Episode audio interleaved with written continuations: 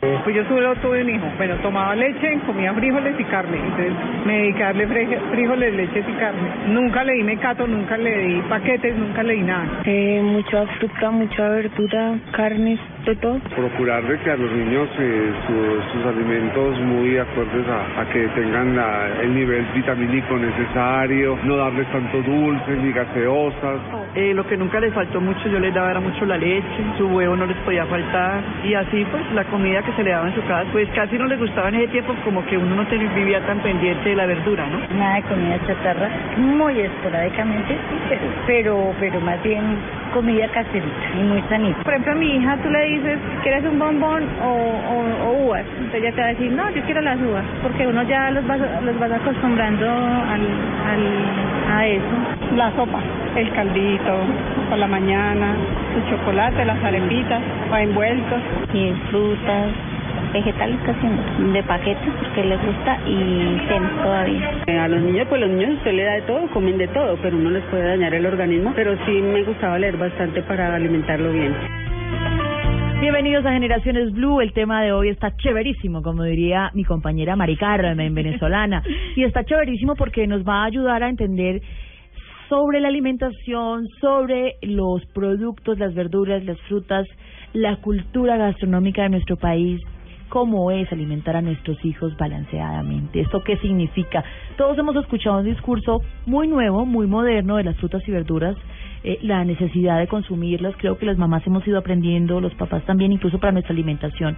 Sin embargo, Mari Carmen, eh, uno no sabe cómo poner en la balanza o cómo establecer un plato nutritivo o incluso por el recurso económico, cómo sacar la papita, el arroz y meter más carnita, más verduras. Bueno, en fin, el tema de hoy es alimentación y nuestros hijos. ¿Qué tal, Mari? Muy bien, Mabel. Bueno, así es. Definitivamente, esto sigue siendo un proceso de aprendizaje. Uno no sabe muy bien qué hacer. ¿En qué momento le doy un dulce a mi hijo? ¿Se lo doy o no se lo doy? ¿Debería comer frituras? ¿Cuándo debería comer frituras? Mejor que no coma nada de eso, pero de alguna manera también la familia te dice, hey, pero no lo estás alimentando bien, tu hijo está muy flaquito, está muy chiquito, no está gordito.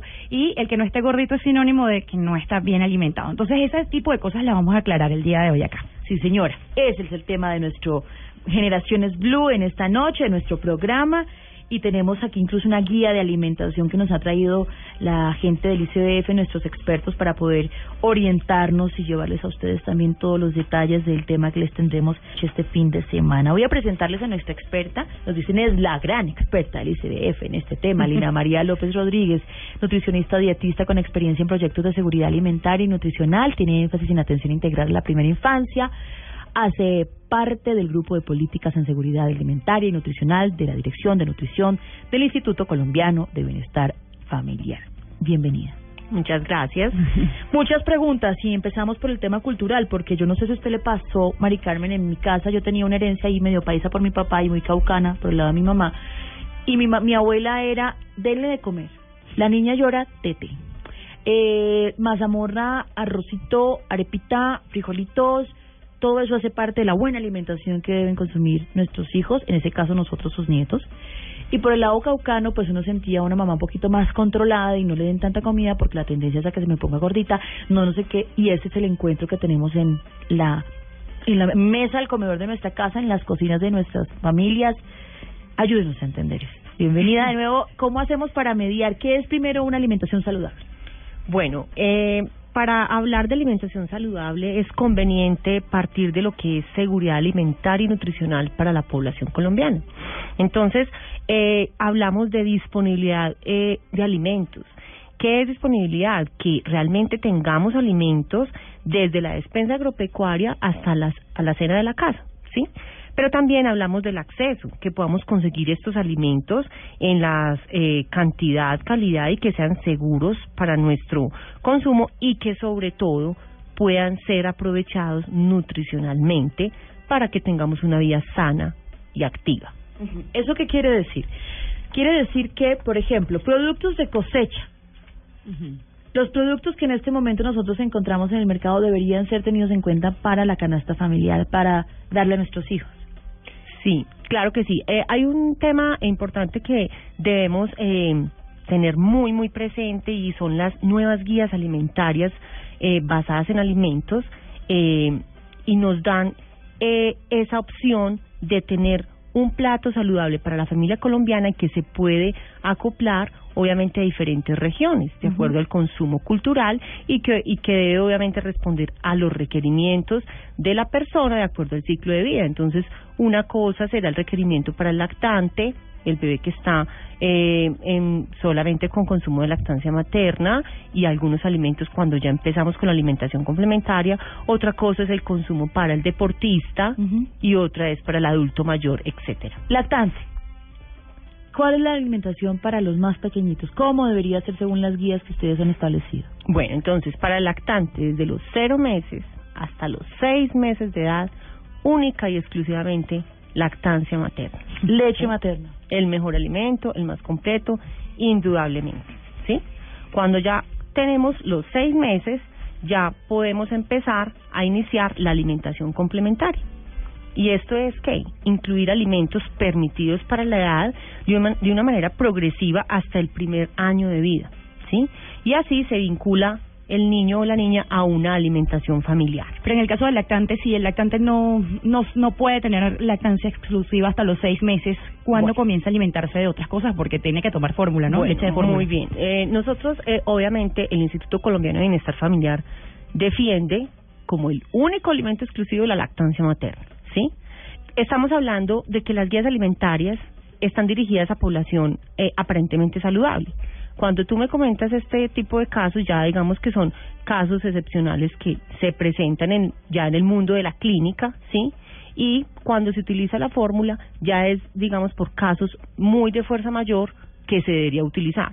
Pero lo que encontramos en el mundo actual es que están utilizando leche de fórmula, digamos, por volvernos la vida más práctica y porque eh, darle le- leche de seno al niño se vuelve algo complejo en la vida en la cual nos desenvolvemos.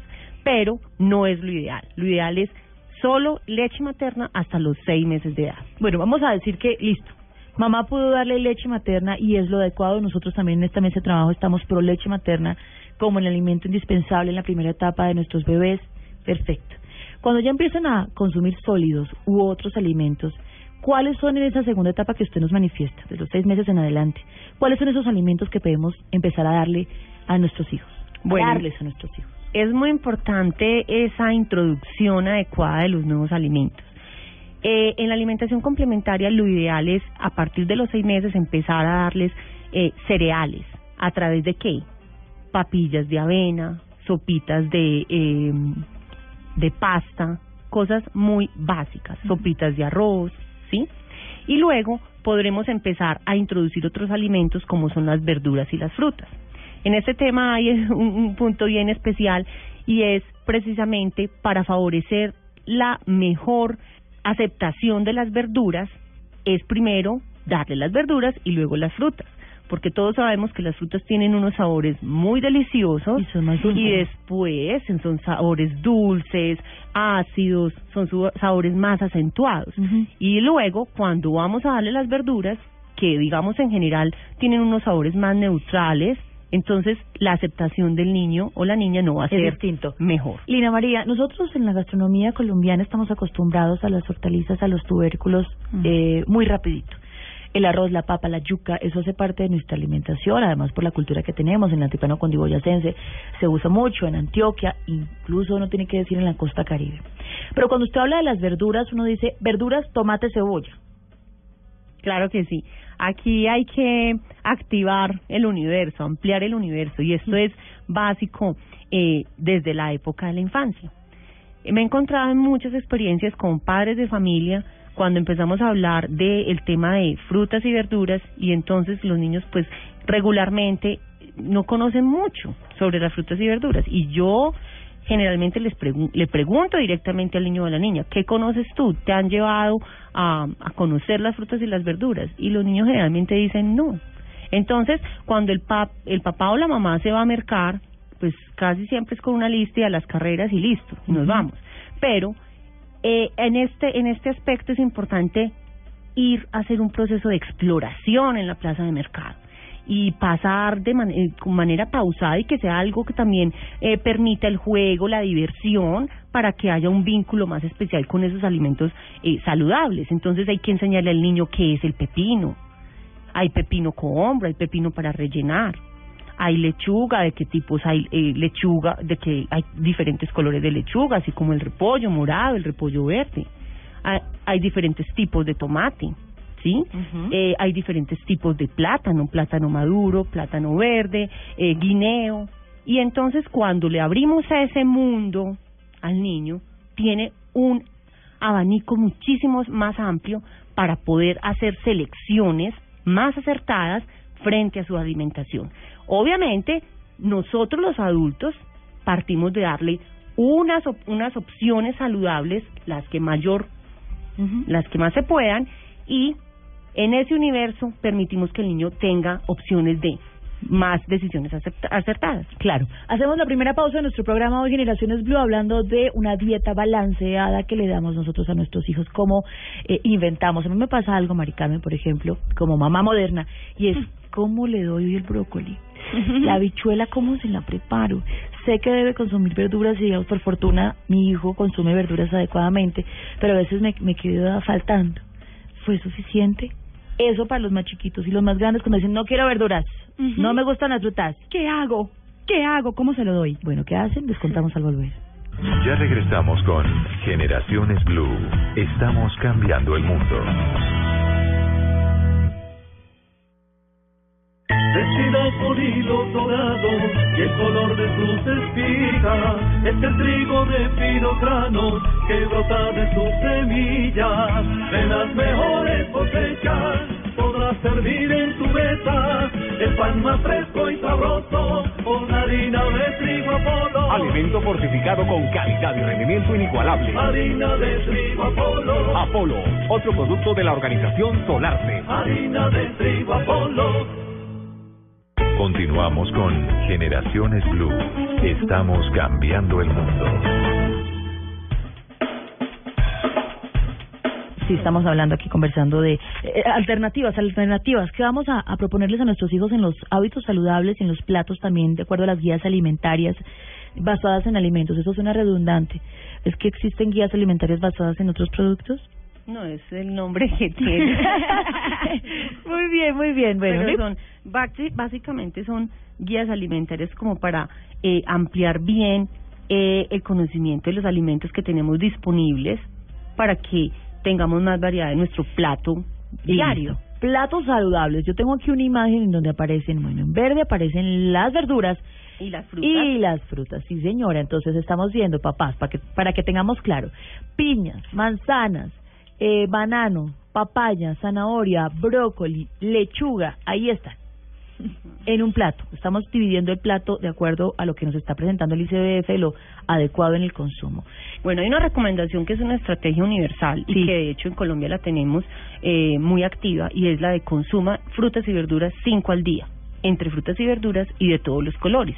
Eso hay que variar. Entonces, por ejemplo, tres, tres frutas y dos verduras. por o- ejemplo, Ajá. el desayuno. Eso. me. Entonces me eh, comí una porción de papaya. El refrigerio, me comí una porción de piña. El almuerzo, una ensalada de brócoli con zanahoria y coliflor. Eh, luego, por la tarde de refrigerio, me puedo consumir eh, unas fresas. Y por la noche, puedo consumirme, o sea, como algo más práctico, puedo consumirme un sándwich con espinaca, tomate y queso. Está bien. Vamos bien. Vamos bien y es Y claro. ahí tuve diferentes colores de frutas y verduras y muy variadas. Bueno, entonces vamos cinco. Ustedes van allí, no sé si anotando, yo sí estoy aquí anotando. Sí. Cinco frutas y verduras, por favor. Incluso eso para nosotros es perfecto, porque Sí. creo que es lo que debemos consumir para tener una alimentación balanceada. Y aquí es muy importante también recordar, en cada día para variar, ¿hace cuánto que no como sandía? ¿O hace cuánto que no como eh, papaya o guanábana? Ahora, en la mañana, cuando habla del desayuno, que hay que comer esa porcioncita de fruta, se le puede acompañar con algo más, se le puede empezar a dar arepitas, por ejemplo. Partamos de un ciclo de vida, hablemos del niño que empieza una eh, preescolar, dos años, sí, claro, o sea, ya es un niño que debe empezar a tener una alimentación, digamos ya en el estilo eh, familiar, alimentación familiar, entonces es un niño que debe consumir su porción de fruta, eh, una porción de proteico en el desayuno es clave, ya sea leche o ya sea queso o ya sea huevo, ¿sí? De proteína de origen animal. ¿Y se puede queso, leche y huevo? Pues lo ideal es una proteína, una harina y puede- podemos variarle una o dos. El punto es que no tengamos una tendencia la- al exceso, pero sí manejar entre una o dos porciones de una proteína eh, para el desayuno, que ya sea puede ser queso y huevo. Queso y huevo y la fruta, papaya. Y también obviamente galletas o pan o un croissant como Eso es cereal. cereales. Exacto. Y ahí hay una alimentación balanceada en el desayuno para un niño. Claro que sí. Ahí está presente. ¿Qué, qué le podemos dar para esta misma etapa a un niño de merienda? Ya me dijo una fruta. O, o una fruta o también puede ser una avena. Una avena. Perfecto. Eh, Almuerzo balanceado. Bueno, un almuerzo balanceado, primero que todo hay que partir de la proteína, llámese pollo, pescado, carne. Segundo, una buena porción de ensalada, de verduras o de frutas y verduras, porque también podemos hacer esas mezclas. Y complementamos con una porción de harina. Eh, también es importante eh, mm, tener en cuenta que cuando consumamos harinas, las harinas más saludables son las harinas eh, menos procesadas y las harinas integrales. Entonces puede ser un, una porción de pescado, una ensalada eh, de verduras y Ojo, mamás, papás, verduras no es la ensalada de papa. no, la papa Con es una Papa, zanahoria y mayonesa. Y zanahoria y ya. No, verduras, hojas verdes. eh, Espinaca, exacto. Espinaca, tomate, sí. cebolla, eh, pepino, zanahoria, acelga. De acuerdo. Y complementamos, por decir, con una pasta, o tam- y también tenemos pasta integral, ¿sí? O también tenemos arroz integral. Y el arrocito que nos gusta tanto a los colombianos, arrocito, los arrocito. Todo alimento es delicioso, ningún alimento genera ningún daño. El problema es el exceso que manejamos en los alimentos o también por el contrario, el déficit en el consumo, Claro. cualquier extremo, pero lo importante es consumir de todo en una cantidad adecuada para mis necesidades especiales. Claro, hay, hay personas que, que tienen conciencia de esto, hay otras, existen otras personas que no. Quiero hablar de algunas eh, casas, hogares colombianos, en donde, por ejemplo, está el pescado que usted menciona, muy bien. Una ensalada, cebolla y tomate. Eh, harina, pues es que el pescado fue sudadito, echémosle una papita. Pero además el arrocito hace falta. Pero ¿sabe qué? Es que hay platanitos. Con unos plátanos, ¿cómo no voy a consumir platanitos? ¿Y quiere mazamorra o como le dicen en otros lugares del país? Se les dicen, eh, a ver, usted, usted, usted es de Venezuela, usted no me ayuda mucho en este en este momento. No, con la mazamorra no. Pero nosotros, pero nosotros comemos así. Eh, pasta, arro- bueno, no- yo no, pero en Venezuela. Pasta, arroz, plátano, la proteína y un poquito de vegetal que puede ser papa. Sí, que es lo que creemos. Sí, es que no hay problema con el consumo de harinas. El tema es también la forma de prepararlos. Si son harinas que tienen en su preparación más adición de grasa, pues entonces estamos, eh, digamos, aumentando calorías que no son tan nutritivas de una manera, eh, pues que se va aumentando ciegamente, ¿sí? Sí. Pero el punto es que se puede manejar perfectamente las harinas, ¿sí? Pero que no sean más de dos, máximo tres en el almuerzo. En el ¿sí? almuerzo. Y Pero obviamente hay que asociar también esto con la actividad física. Tuvimos una circunstancia de manifestación las semanas pasadas donde se encareció la carne. ¿Qué alternativas hay para eh, el plato de la familia colombiana si no tengo la carne, por ejemplo? Está carísima, no puedo darle eso. ¿Qué otra proteína? Bueno, tenemos también el pollo, ya habíamos mencionado también el pescado, tenemos también eh, hígado como víscera, que es una muy buena fuente de hierro de origen animal, ¿sí? ¿Qué más? Los, por ejemplo, frijol, lentejas. Bueno, los frijoles y las lentejas son alimentos que hacen parte, la, son eh, leguminosas y tienen muy buen aporte de proteína vegetal y de hierro también. Nunca van a reemplazar una porción de carne o de proteína animal, ¿sí? Esto se usa básicamente es para, mm, digamos, situaciones de emergencia, ¿sí? Pero nunca lo van a reemplazar. De hecho, hay que tener muy, muy en cuenta la calidad de la proteína animal mezclada con la calidad de la proteína vegetal generan una muy, un muy buen valor biológico a nivel nutricional para el organismo. Oiga, yo he escuchado, por ejemplo, Lina María, que le dicen a uno, si le da frijoles, no le dé carne. Ajá. Eso es algo muy común, eh, pero no es cierto. O sea, se puede utilizar en momentos en que tú no tienes ninguna otra opción, pero no como una medida duradera. Es una medida temporal y muy temporal. Pero es decir, lentejas con pollo sí, ¿Sí? Con carne, con, con siempre una Claro proteína vegetal sí. con proteína animal. Perfecto. Inclusive cuando hablamos de las eh, los frijoles, y las lentejas, también es una excelente mezcla eh, con cereales. Una muy buena porción de frijoles o de lentejas con una muy buena porción de arroz, por decir. Eso también eh, es, entonces sería muy bueno. Unos frijoles con una carne, con unas eh, un arroz y una muy buena porción de ensalada. ¿Vio? Mari Carmen, y yo estaba pensando, por ejemplo, uno acostumbra a consumir y le da a los hijos también en el tema, y ya vamos a hablar de los trastornos en la alimentación. ¿Sabe que Como le doy frijoles, no le voy a dar arroz. O, por ejemplo, le di arepa esta mañana. No, quítenle el arroz ahí al niño por, o los frijoles. Contrólenle todo eso. Los las ponemos a dieta, Sí, como nosotros, como exacto. nosotros. Y las abuelas empiezan a decir, no. A la mañana el arrocito con huevo. Al mediodía, frijoles con pollo, con arroz, con el platanito y eso porque él está en crecimiento. Y en la noche repítale lo del almuerzo. El punto es tener desayuno, refrigerio de la mañana, almuerzo, refrigerio de la tarde y cena. De manera que en cada uno de esos tiempos de consumo manejemos porciones, pero cuando hablamos de las abuelas, las porciones de las abuelas son muy generosas, entonces es la montaña de arroz, la, mon- la- el super plato de sopa, de lentejas, ¿sí? Entonces ahí obviamente con el tema de las porciones generalmente hay, es algo que tenemos que trabajar más, ¿sí? Y además de las porciones, la forma de preparar los alimentos, porque tenemos una mayor tendencia a alimentos fritos o adicionados con grasas, ¿sí? Ahora, hablamos del almuerzo, hablamos del desayuno y el almuerzo.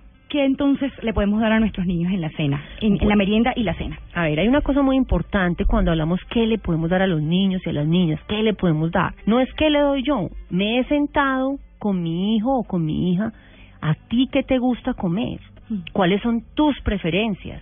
Vamos a armar la lonchera para esta semana, incluirlo a él en esa planeación y no nosotros decidir por ellos, porque son personas que tienen sus propios gustos, ¿sí? Sus propias preferencias, como también hay cosas que tienen eh, frente a las cuales tienen rechazo. Entonces, incluirlos en la planeación de su propia alimentación es muy importante.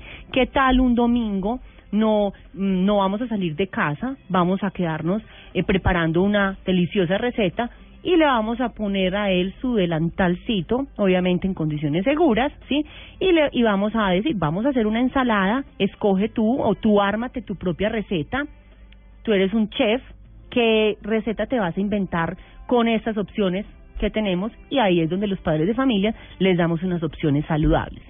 Entonces, eso es importante para motivar al niño que sea partícipe de su propia planeación y esto nos permite de una vez tener una mejor lograr que los niños tengan decisiones más acertadas frente a su propia alimentación y al mismo tiempo una mejor aceptación. Por ende va a ser un niño que va a tener un consumo mucho más saludable y no vamos a estar detrás de los niños rogándoles que coman, mira, comete esto, te faltó esto, eh, si te si te lo terminas de comer te llevo al parque. No, hay que a través de la alimentación es un excelente, una excelente disculpa entre comillas para fortalecer el tema de la comunicación. Lina María, pero aparte de eso, eh, ok, yo soy una mamá juiciosa que he decidido alimentar a mi hija correctamente, darle frutas, vegetales, pues y comida balanceada. Pero mi hija no quiere comer nada.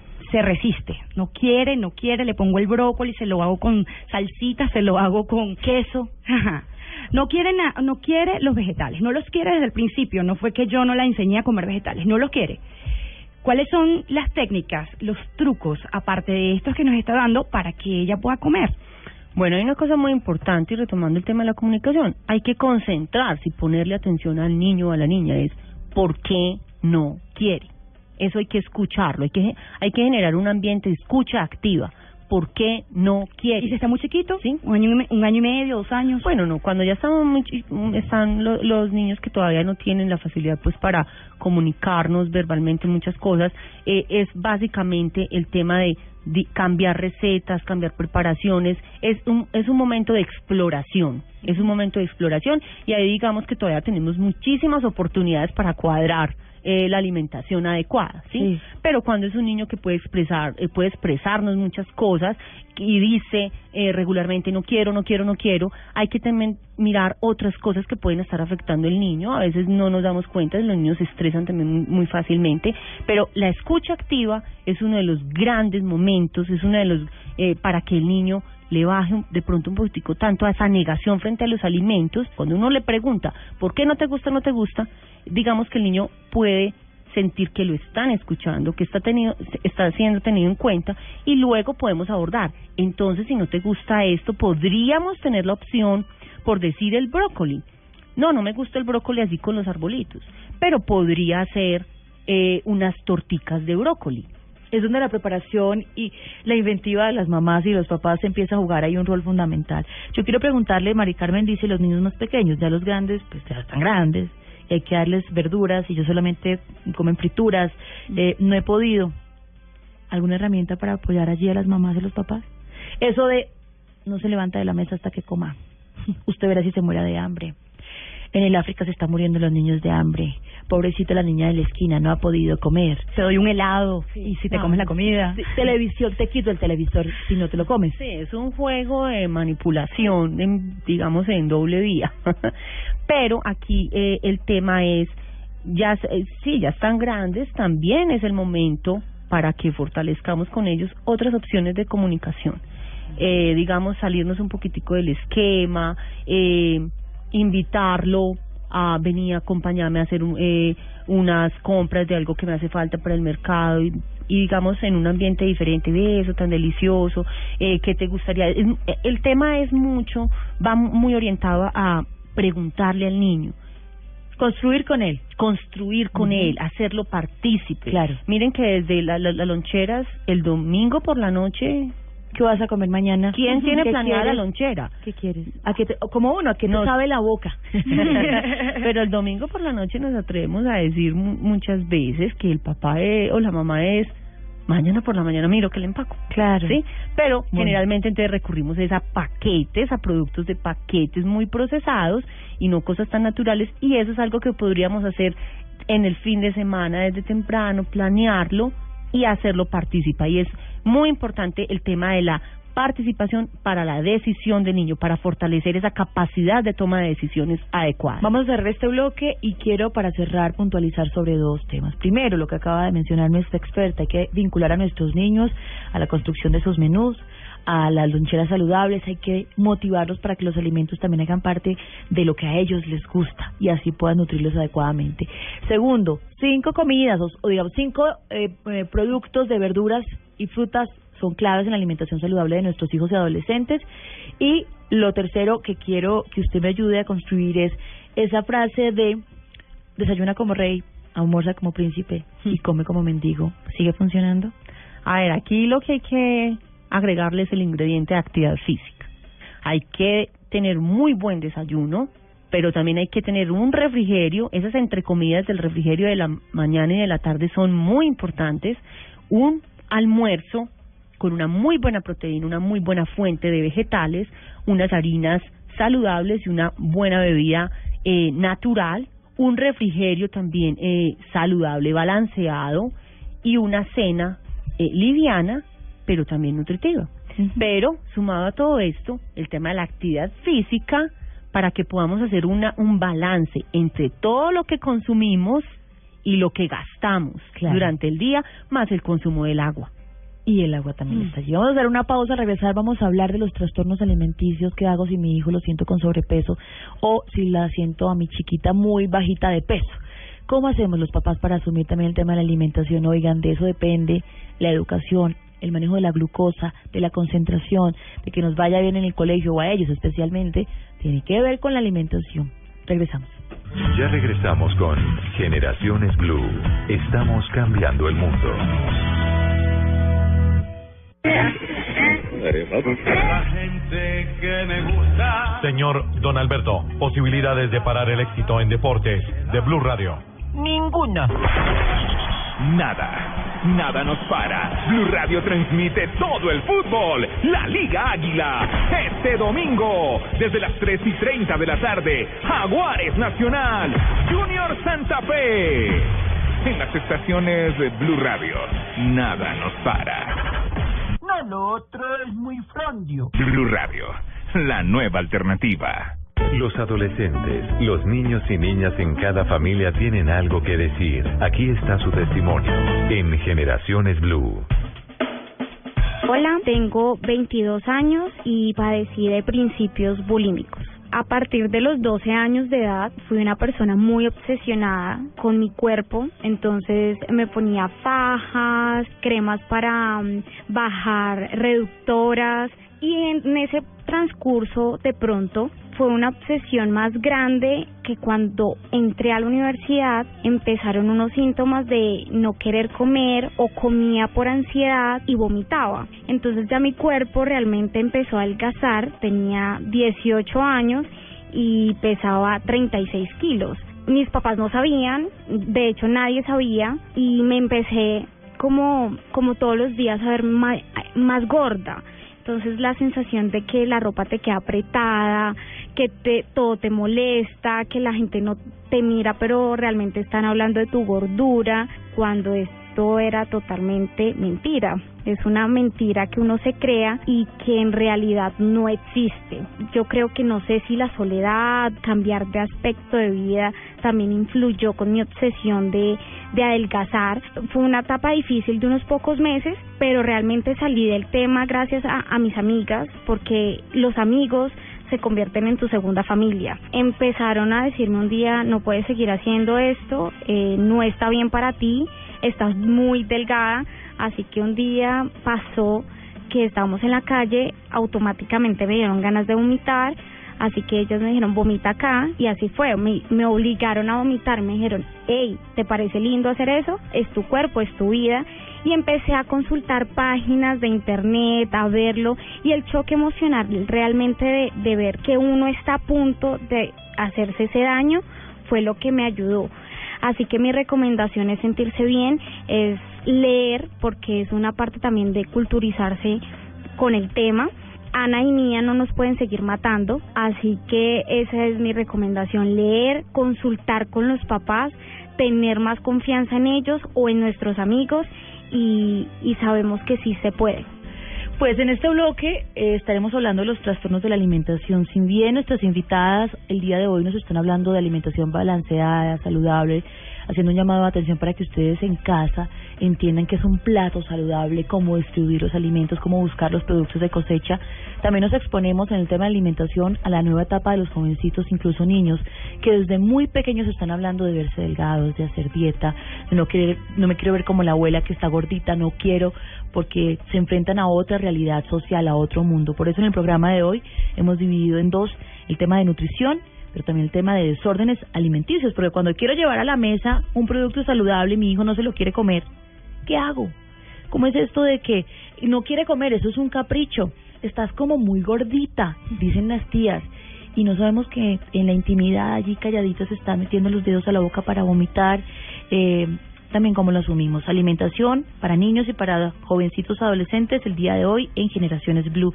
En la línea telefónica tenemos una persona que nos va a hablar de estos trastornos. Juanita Gempler está con nosotros, ella es psicóloga clínica diplomada en psicoterapia comportamental, miembro del programa Equilibrio, que es un programa que en Bogotá se conoce como esos, eh, como ese tratamiento para los trastornos alimentarios de nuestros hijos y ellas, porque en su en su programa lo que han hecho es a través de la investigación ayudarnos a bajar el tema para ustedes padres de familia. Bienvenida a Generaciones Blue.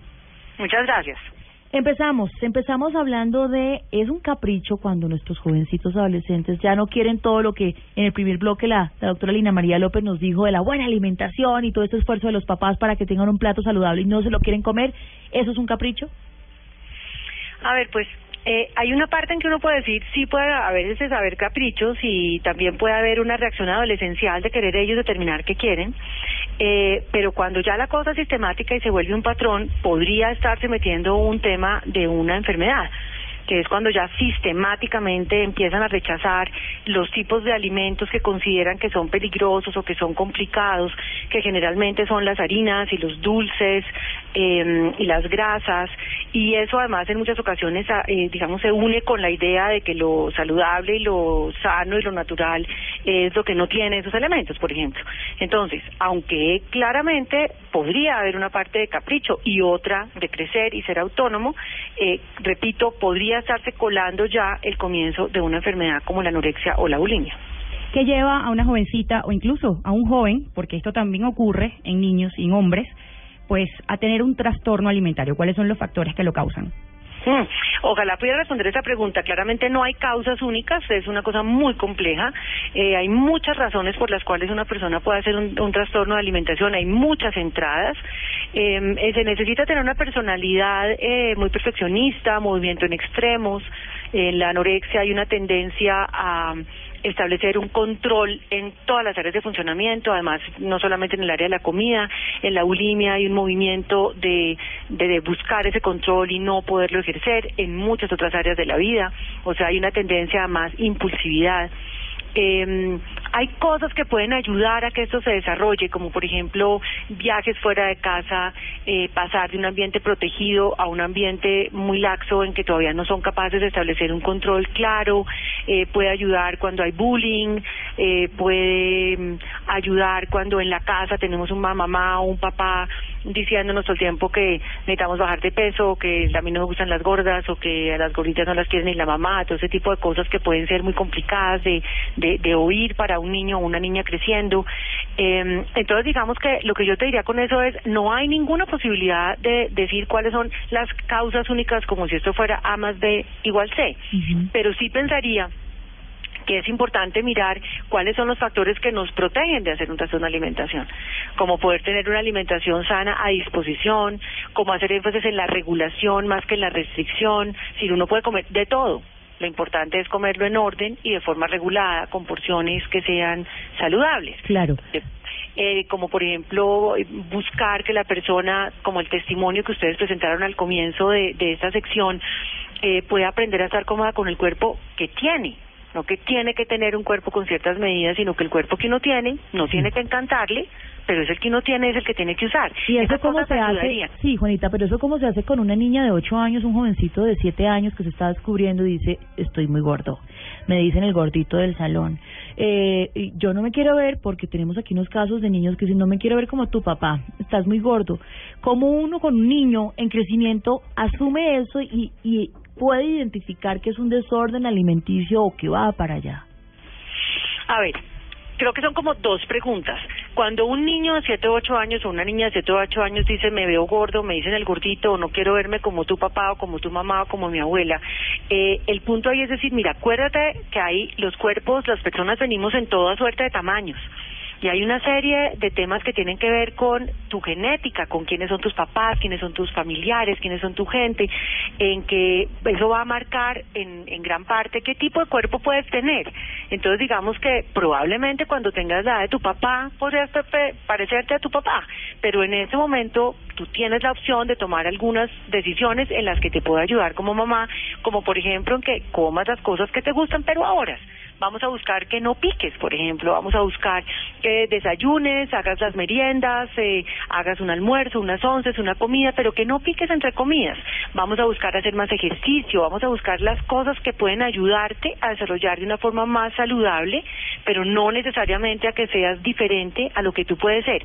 Ese tipo de abordajes, no sé si te parece clara la respuesta o es, quieras profundizar más. No, lo es. ¿Aló? Sí, sí, sí, Juanita, le estamos ese escuchando. tipo de cosas. ¿cierto? Ahora, eh, ¿cómo identificar? La otra parte de la pregunta era cómo identificar que uno se encuentra fre- frente a, a un niño o a una niña, eh, porque claramente como tú lo decías, esto aparece tanto hombres como mujeres, predominan las mujeres, pero sin embargo en los hombres también aparece. Eh, y hay varias cosas que hay que mirar. Primero, que el niño o la niña empiecen a sistemáticamente decir que no tienen hambre, que no quieren comer o que ya comieron eh, eso es un indicio que pueden estar restringiendo, de que pueden estar tratando de no comer. Eh, otra cosa que ayuda mucho es, por ejemplo, ver que el mercado se desaparece. El niño o la niña no tienen hambre, pero definitivamente la comida se desaparece o encontramos cantidades de papeles y de, de comida rápida y de chocolates y de cositas de mecato en la caneca, pero nunca tenemos hambre y nunca queremos estar en, ninguna cosa social que tenga comida, por ejemplo. Eh, preocupaciones repetitivas sobre el cuerpo, es decir, que uno ya vea que la persona, el niño o la niña no se quieren quitar la camiseta en la piscina, no se quieren poner la manga sisa, no quieren ir de shorts y camiseta al día que tienen gimnasia, que empiezan a evitar exponerse a situaciones donde el cuerpo va a ser visto de una manera más clara. Todos estos son indicios de que te, se está enredando con la comida o con el cuerpo. Ahora, siempre es importante entender que estas son señales eh, como haga cuenta, haz de cuenta como la puntica de un iceberg. Lo que pasa con la comida, con el cuerpo, son señales de que algo mucho más profundo está pasando. Porque lo que pasa en el fondo de un niño o una niña que hace un trastorno de alimentación tiene ya que ver con su vida emocional, tiene que ver con la sensación de que no pueden controlar o que necesitan controlar diferentes aspectos de su vida, con sentirse insatisfechos, tristes, ansiosos. Entonces lo que uno ve es esa puntica de iceberg, comida-cuerpo, lo que hay en el fondo que es la razón por la cual se necesita la aparición de una evaluación y de un profesional en muchas ocasiones, ya tiene que ver con toda esta otra vida íntima del mundo privado de cada persona. Doctora, ya cuando esto se convierte en una enfermedad, un problema que hay que atender y que hay que ir a un experto para consultarle, ¿cuál es el tratamiento? ¿Qué se debe hacer con este niño? ¿Y cuál es el acompañamiento que le da, aparte el, el, el psicólogo, los papás, los amigos, la familia?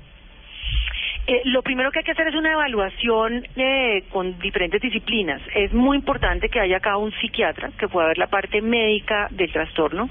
Ojalá un psiquiatra que tenga entrenamiento en trastornos de alimentación, porque son trastornos bien específicos y hay que mirar toda esa parte médica, fisiológica, porque en muchas ocasiones eh, esas, esas enfermedades son mortales. De hecho, la anorexia es la enfermedad mental de mayor mortalidad y la bulimia es una enfermedad que es más secretiva, no se ve tanto desde afuera, digamos. Eh, pero puede generar un infarto y ser mortal. Se necesita una psicóloga o un psicólogo entrenado, ojalá, en trastornos de alimentación, que pueda evaluar qué está pasando con la comida, con el cuerpo, pero también con la rotulación de las emociones, con el procesamiento de las emociones, con la capacidad Mm. de expresar lo que están sintiendo y pensando, con la autoestima de la persona y de una nutrióloga, médica nutrióloga eh, o una nutricionista que pueda entrar a mirar ese tema de la comida, que aunque es tan central en los trastornos de alimentación, no es el único punto que hay que ver. Una vez hace esa evaluación, se puede hacer un diagnóstico. La persona está en riesgo, o la persona ya está enferma, o está tan enferma que necesita un, trasto- un tratamiento eh, muy intensivo, o hay que hospitalizarla. Si hay que hospitalizarla, pues tiene que ir desde una vez al hospital y eh, cuando hay riesgo físico, eso no se puede, no se duda ni un minuto.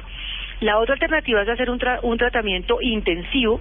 Ese tratamiento, por ejemplo, lo tenemos acá en Equilibrio, que es eh, lo que nosotros llamamos el PAI, el Programa Ambulatorio Intensivo, en que llegan los niños o niñas desde las eh, 12 del día hasta las seis y media de la tarde, llegan acá, eh, se les toma el peso, la, todos los signos vitales, eh, luego tienen que hacer su almuerzo acompañado siempre por un terapeuta y tener terapias eh, todo el tiempo grupales eh, para poder ir manejando la imagen corporal, manejo de emociones, eh, la posibilidad de aprender a hacer un ejercicio regulado, eh, talleres de nutrición para aprender a manejar porciones, además de eh, terapias individuales desde lo psiquiátrico y lo psicológico y seguimientos nutricionales, requiera. Claro. Bueno, ustedes, ustedes están escuchando a la doctora Juanita Gempler que nos está dando las, las herramientas y nos está ayudando a entender el tema de los trastornos de la alimentación en medio de este programa de nutrición. Eso es cuando ya estamos en medio del problema. Como este programa es de prevención, yo creo que usted nos diga cómo no llegamos a eso. ¿Cómo lo evitamos? En la primera parte de nuestro programa hablamos de nutri- nutrición saludable, cómo los papás nos blindamos y tenemos un plato saludable, pero ¿cómo eh, poder acercarnos a nuestros hijos para no llegar a estas instancias? A ver, hay muchas cosas que se pueden hacer. Eh, en, que, en, principio, pues digamos que hay cosas que se pueden hacer, no siempre es evitable un trastorno de alimentación, pero cosas que ayudan es tener una buena comunicación con los niños, el no marcar la comida y el cuerpo, entonces lo voy a decir en positivo, el que haya un plato que no solamente sea saludable, sino que sea atractivo, que a los niños les guste, el buscar presentar la comida de forma agradable, el, eh, por ejemplo, hacer que las comidas sean siempre acompañados, eh, a veces en las casas no se puede hacer eso todos los, a todas las horas de las comidas, pero por ejemplo la comida de por la noche que sea en familia, que sea en el comedor, en sitios apropiados para comer, acompañados, no cada uno en su cuarto o cada cual la hora que quiere. Todas esas cosas ayudan a que la comida se vuelva un punto de unión y de cohesión, Por otro lado, el fomentar el mirar las personas de una forma integral, cómo los logros pueden estar relacionados con que les vaya bien en el colegio, con el deporte que están haciendo, con el arte que les gusta hacer, la que pinta, la que baila, el que juega un deporte interesante, y no solamente alrededor si estás flaco, si estás gordo, tienes que comer o tienes que acabarte esto, no puedes comer lo otro todas esas cosas ayudan. Ahí, Mabel, eh, nosotros estuvimos así desarrollando con ediciones B un libro que quiero recomendarles que se llama Cuando tu forma de comer se convierte en un problema, que hace parte de una, de una colección que ellos hicieron que también tiene un capítulo sobre bullying, uno sobre separación, uno sobre duelo, y este de comida que lo escribimos con la doctora Marita Rodríguez de Equilibrio también, que es un libro donde se explica a los papás qué hacer. Es un libro escrito para niños, adolescentes y papás que puedan ver cómo se maneja esto, cuándo hay un problema, cuándo no. Eh, tiene una cantidad de temas de qué hacer, qué no hacer, qué cosas mirar, en las que probablemente van a encontrar muchas respuestas a estas preguntas que me estás haciendo. Claro que sí. Doctora Juanita, gracias por estar con nosotros en este espacio del ICBF y Blue Radio. Generaciones Blue nos ha dado unas herramientas, unos conceptos que nos acercan al tema de los trastornos de alimentación de nuestros hijos y le volvemos a consultar. Gracias. Claro que sí. Muchas gracias a ustedes. Un abrazo. Regresamos en instantes a la parte final de nuestro programa el día de hoy, nutrición y pues podíamos obviar el tema del trastorno de alimentación. Mari Carmen, porque pasa más de lo que pensamos. Si bien nosotros nos esforzamos, como la doctora Lina María López nos ha dicho, por tener un plato saludable, por la nutrición de nuestros hijos, nos estamos viendo también abocados a enfrentar estos problemas de trastornos alimentarios y especialmente en la etapa de la adolescencia. Hay que estar muy pendientes, Mabel. ¿Sabe una cosa que las dos expertas han caído en, en ese concepto o han llegado a él? Comunicación asertiva hasta en la alimentación. Dígame en esa comunicación a veces los padres de familia caen en el esquema de que yo hablo con él, yo hablo con ella, yo hablo, yo, yo, yo, pero recordemos que en esa comunicación es la escucha activa. Claro. ¿Qué escucho yo de mi hijo o de mi hija? ¿Qué le gusta? ¿Qué no le gusta? ¿Cómo le gusta? ¿Por qué no le gusta? ¿Cuándo? ¿Con quién? ¿En qué momento? Eh, o sea, todas esas cosas es una oportunidad, de un, es un mundo de exploración, pero a mi hijo yo sí lo conozco y eh, eh, a través de la alimentación es, digamos, uno de los momentos más importantes en el desarrollo del ser humano. Volvemos. Ya regresamos con Generaciones Blue. Estamos cambiando el mundo. Encuentros, aniversarios, conmemoraciones. ¿Por qué son tan importantes para nuestras vidas? Averígualo este domingo en Encuentros Blue, 8 a 10 de la noche con Felipe Mayarino y sus invitados. Encuentros Blue, para vivir bien, por Blue Radio y bluradio.com. La nueva alternativa. Expresar nuestras ideas mejora la comunicación en la familia. En Generaciones Blue, yo pienso.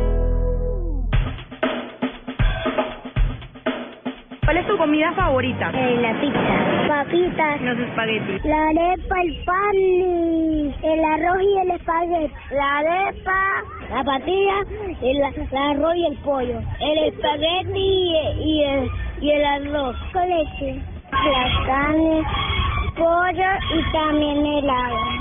La arepita el telado. ¿Albóndigas? Y es que yo pienso es escucharlos, como nos acaba de decir la doctora Lina María López Rodríguez, saber qué les gusta y pero si les gustan los papitas, Pero los escuchaste, helados, pasta, espagueti, pero pasta, espagueti bien, pero pizza y, las papitas, los helados, y si les gusta eso, ¿qué les damos? No, eso, eso está bien. Negociamos. El punto es que no se conviertan en un punto muy repetitivo en el consumo. Hacen parte de la vida, pero que no sean el centro, la base de la alimentación. Llegamos a la parte final de nuestro programa y queremos que usted, eh, como nutricionista dietista, con experiencia en proyectos de seguridad alimentaria y nutricional, con énfasis en atención integral a la primera infancia, nos dé la conclusión de este programa. Eh, hemos conocido dos aspectos fundamentales de la prevención, es decir, cómo nos capacitamos papás para tener un desayuno, un almuerzo, una cena saludable y cómo también empezamos a escuchar las señales de alerta cuando vemos que nuestros adolescentes, incluso nuestros más pequeñitos, están teniendo algunos trastornos alimentarios. En el cierre del programa quisiéramos que usted nos diga cómo somos responsables y solidarios y respetuosos también de nuestros niños en esta construcción de la alimentación. Bueno, resaltemos que la alimentación es uno de los mejores momentos de la vida del ser humano. Y en ese orden de ideas hay que darle esa categoría uno de los momentos más importantes.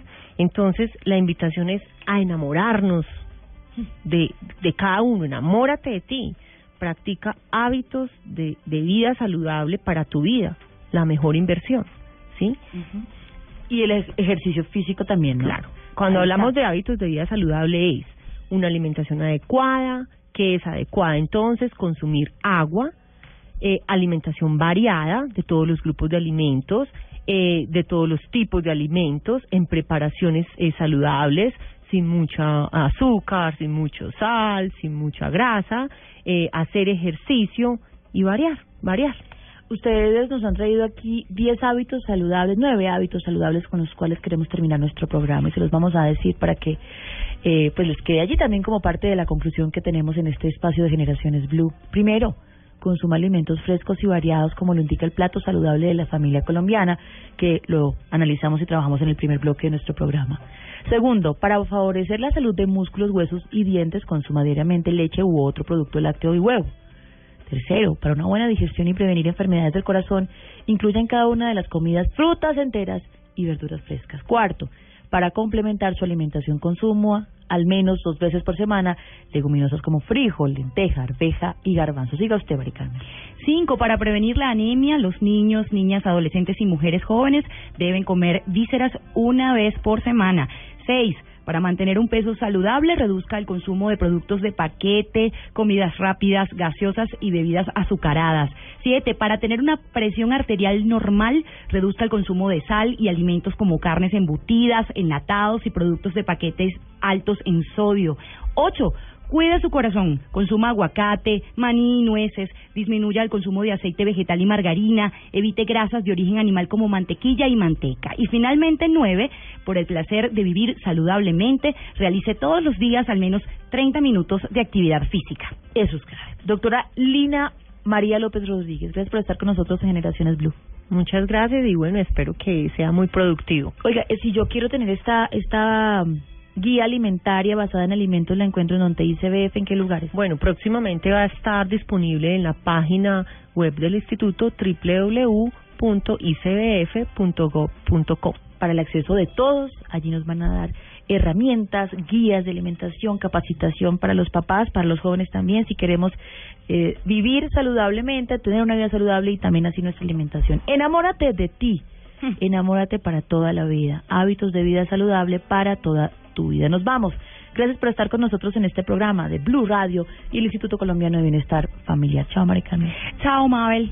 Y enamorémonos. Sí, de la vida, Para de sentirnos todo. contentas y así no tenemos que estar haciendo esas dietas locas. Sí, señora. Buen comienzo de semana. Chao. El ICBF y Generaciones Blue. Estamos cambiando el mundo.